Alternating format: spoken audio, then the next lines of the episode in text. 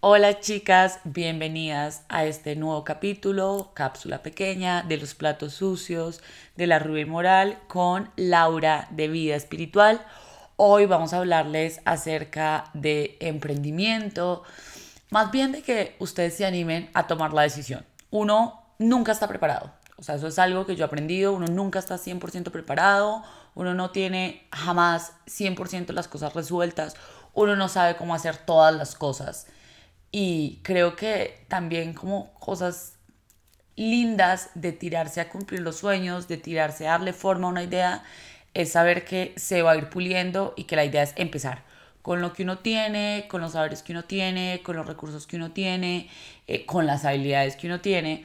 Y lo cierto es que yo no conozco a la primera persona que cuando la sacó una idea, cuando dijo como no, definitivamente yo me quiero tirar a hacer esto, todo el mundo le haya aplaudido y le haya dicho que es la cosa más sabia, más impresionante, más buena noticia de la vida, eh, como más, gran, más grande idea.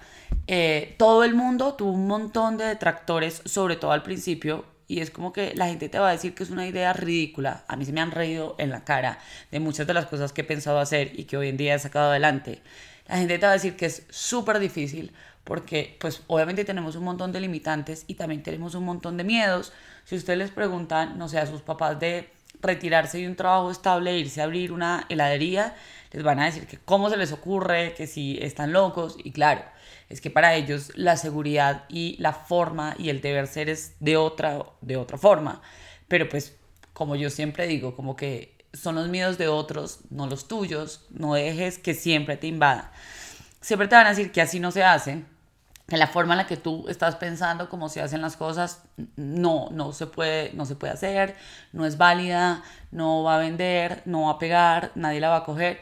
Y si algo he aprendido yo en este camino es que hay un montón de negocios que funcionan diferente, que a todas las personas, incluso en negocios, incluso en desarrollar en ideas, incluso en tener una tienda, le funcionan cosas diferentes y que uno se tiene que amoldar y sacar como sacarle jugo a esas diferencias, más allá de ponerse como a seguir o a recorrer el camino, no sé, de una marca exitosa o de una persona exitosa, uno tiene que buscar cómo es que uno va a caminar eh, su propio camino. La gente también te va a decir que empezaste demasiado tarde, porque además ahorita vivimos en una cultura como que nos muestra unas historias de gente que logró algo como a los 19 años y la verdad es que no, en estos días estaba viendo un TikTok de una chica que decía como tienes mucho miedo o como mucha pereza de anotarte a ese curso que querías hacer porque hoy tienes 25 y lo vas a acabar cuando tengas 30 años y piensas que eres muy vieja. Te quiero contar que vas a tener 30 años y si no te tiraste a hacer el curso, igual como que nada va a haber pasado. O sea, si empiezas ya, cuando creas que estás muy vieja, igual ya has logrado una cosa diferente. Eh, la gente también te va a decir que de esa idea que tienes ya hay muchas cosas y que el mercado está saturado y que ya no hay como una forma de hacerlo diferente. Y la verdad es que somos individuos, como siempre les he dicho, y como nunca va a haber otra persona que haga las cosas como nosotros las hacemos. Y eso es un superpoder.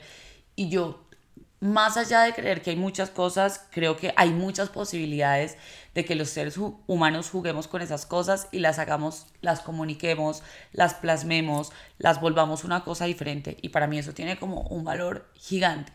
Que aquí es también como hablarles un poquito de la competencia. Oigan, ustedes no están viviendo la vida de nadie más, ustedes no están viviendo la carrera de nadie más. Y aparte de todo que esto es una carrera como que no tiene una meta final, pues porque todos vamos a terminar como básicamente en el mismo cajón. Pero además de eso, em, uno hay que disfrutarse los procesos, o si no, esto no tiene ningún sentido. Y em, como que de verdad en nuestra, en nuestra identidad y desde que nosotras de verdad como que digamos, pues es que yo lo sé hacer así, uno no tiene que competir con absolutamente nadie porque la idea de uno va a funcionar y como que en realidad la vas a poder poner.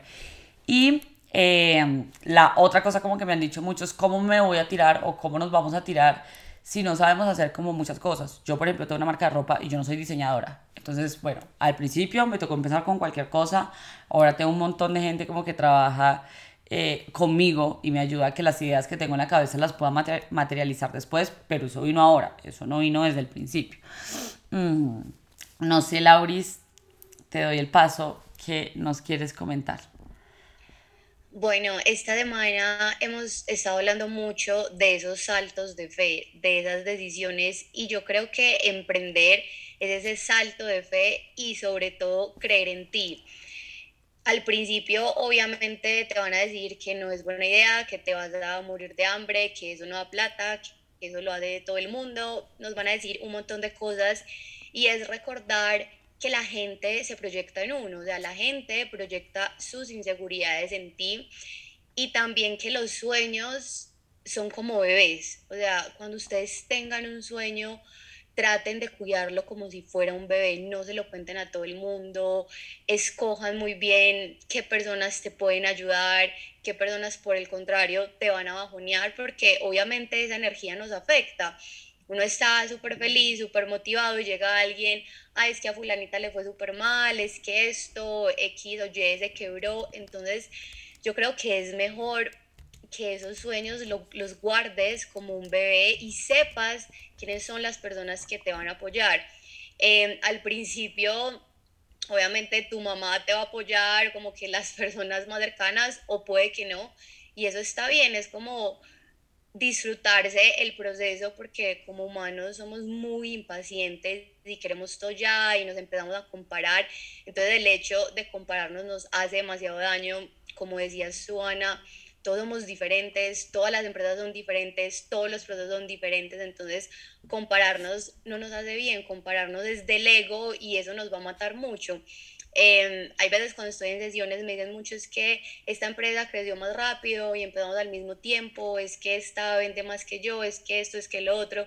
Y obviamente es como decía fan de las redes sociales donde muchas veces mostramos solo el resultado, pero nadie sabe el proceso que cada uno tuvo que pasar em, para llegar allá. Entonces tip número uno que les quiero dar es crean en ustedes, o sea, no importa que el mundo entero esté en contra de ustedes, lo más importante, si uno cree en uno, eso lo es todo. Eh, por ejemplo, a mí al principio me decían mucho bruja, ¿qué estás haciendo? ¿Te enloqueciste?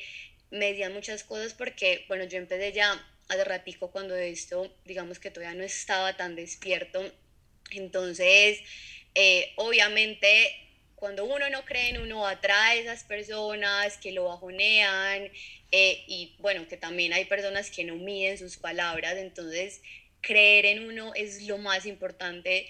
Yo me he dado cuenta de la diferencia cuando ya empecé a creer en mí dije, no importa lo que diga X o Y, la diferencia se nota y se nota mucho. Dos, es empezar.